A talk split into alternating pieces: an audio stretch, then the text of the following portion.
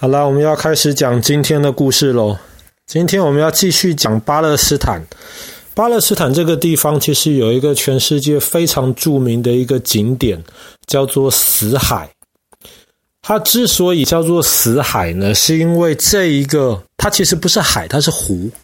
那么这个湖里面基本上没有什么我们能看得到的有生命的东西。感觉起来死气沉沉的，所以叫做死海。那之所以死海会死气沉沉的缘故，其实因为那个海水啊，这个湖水里面实在是太咸了。当然，它其实不是全世界最咸的湖，全世界最咸的湖在非洲。这个我们之前讲非洲的时候，其实已经讲过了。但是死海其实要有名的太多。而且死海还有一个很特别的地方是，它是全地全世界陆地上最低的地方。它基本上，你如果用海平面当做一个标准的话，死海大概在海平面下大概快要四百公尺左右的地方，非常非常低。它之所以会这么低，其实最主要的这个原因是死海这一带其实就是有名的东非大裂谷的这个源头。那么东非大裂谷，我们之前讲非洲东部的时候，其实讲到非洲有很多很壮丽的自然景点，其实都是东非大裂谷这边开始。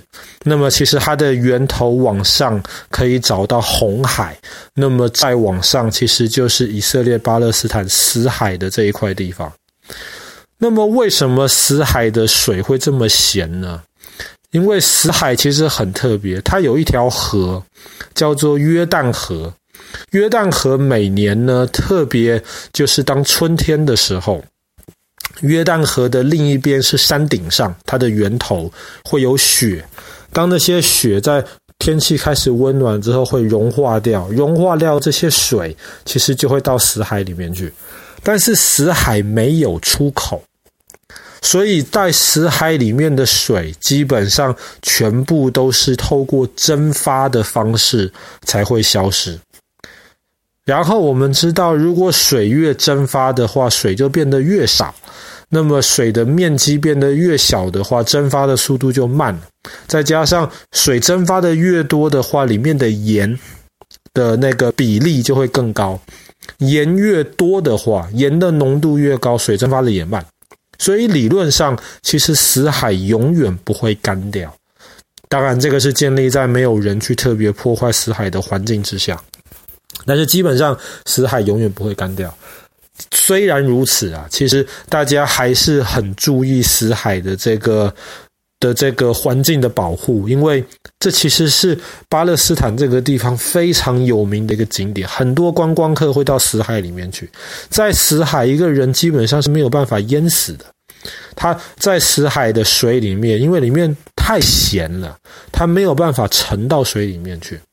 那么很多人会觉得说，死海的这个水其实有一点黏黏的这样子的感觉。然后当你在死海里面泡完澡之后，其实里面的那个水矿物质含量非常高，其实对身体是有好处的。但是洗完澡之后，呃，泡完之后，你一定要好好的洗个澡，把身上的这些盐都好好的洗掉才行，不然这个盐在身上久了之外，其实会。让人身上会有点刺痛，会有不舒服的这样子的感觉。那死海这个地方，除了它本身是一个有名的景点之外，死海北方其实有一个没那么有名，但是可能更有意思的一个地方，它叫做耶利哥。那么死海不是世界遗产，可是耶利哥却是世界文化遗产。那么耶利哥这个地方呢，其实，在西方世界很有名的，因为在圣经里面有一个故事，就是当时神把以色列人带出了埃及，要带回到这个以色列巴勒斯坦这一块地方的时候，当时以色列很多人呐，几百万人呐，可是这几百万人是有老的、有小的、有男的、有女的，中间根本其实没有什么人会打仗，所以虽然人很多。可是到了耶利哥城外面的时候，他们就发现他们没有办法攻进这个耶利哥城。为什么呢？因为耶利哥城其实大概在八千年到九千年之前就有人居住在这边了。然后当时，当时在这个上古时代啊，耶利哥城是中东这个地方有一个最特别的这个后厚实的这个城墙的一个城市。为什么在这么久以前，耶利哥城就要盖一个这么厚的一个城墙呢？其实最主要的原因并不远。那么当时他们为了避免每年春天约旦河流到这个死海里面去的这个洪水，他们就修盖了非常结实的一个城墙，就是为了要保护这个城里面的老百姓。那么的城其实跟死海一样，也是在海平面非常非常低的地方，它可能是全世界有人住的城市海平面最低的地方了。那么当时以色列人他们想要进去耶利哥城，但是城墙太厚，他们没有办法攻打进去。那个时候以色列人觉得很伤脑筋，该怎么办？可是神就叫以色列人做一件很奇怪的事情，他就说：“你们就全部的人围在城外走，每一天走一圈，走第七天，然后第七天的时候，你们走七圈。”走完了之后，大家在一起发出很吵的声音，吹号啊、吹角啊、大叫啊、跺脚啊，什么都可以，反正就是尽量弄得越吵越好。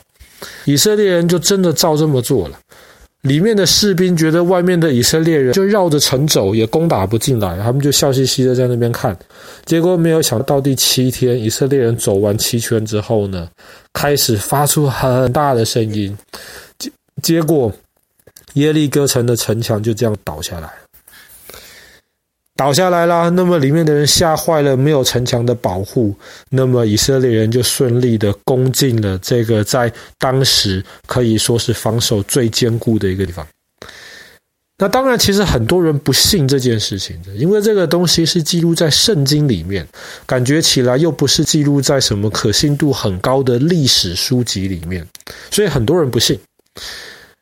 爸爸，严格来说，爸爸也不知道从考古学的角度，这件事情到底是不是真的。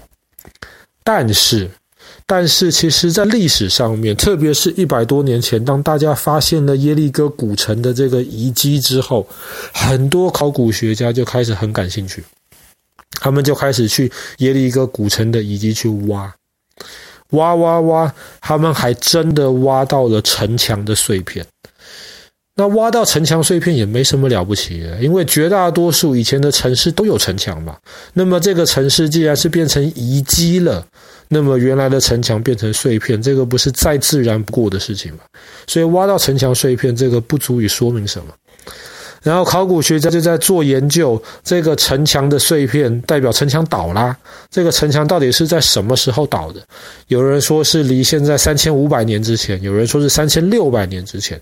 那么这个太久以前的事情呢，再加上圣经不是一本严格的历史书，里面也没有告诉我们是多久之前发生这样子的事情，所以考古学家还是不能说明什么。但是后来有考古学家去研究，他们就发现了一件很奇怪的事情。他们就觉得说，为什么这个城墙倒塌的时候，很明显的城墙全部是往外倒？那你可以想象，如果当时是以色列人攻进进去，他们拿着木头啊，拿着铁锤啊，拿着什么东西把城墙撞破的的话呢？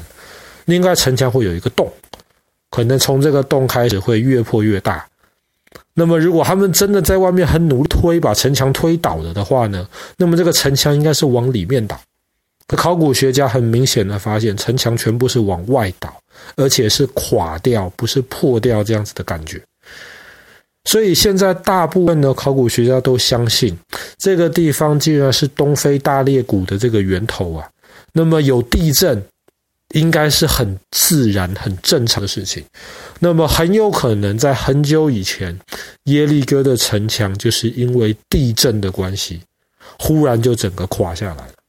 那这个地震是不是正好就发生在以色列人在外面围城的这个时候呢？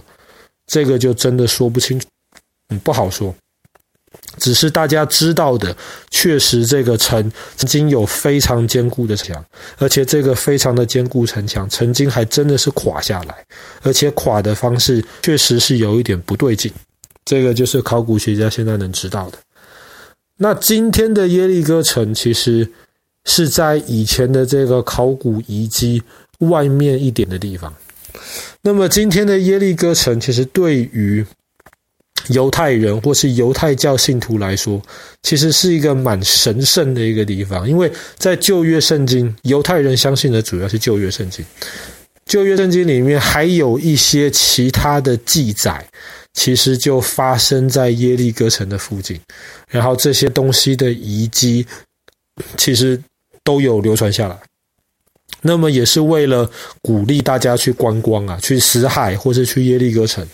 那么，其实巴勒斯坦这个地方整体而言不是非常的平静，因为老百姓生活很辛苦、很穷，再加上以色列跟巴利斯跟巴勒斯坦之间的关系很糟。可是巴勒斯坦的政府却是花了非常大的功夫，尽量在维持死海跟耶利哥城附近观光客可以安全的去那边旅游。所以，希望哪天有机会，搞不好你们可以真的试着。在死海上面，即便不会游泳，都不会有担心沉下去的这个危险。然后去耶利哥古城的遗迹去参观一下。好啦，那么我们今天的故事就讲到这边。巴勒斯坦的耶利格。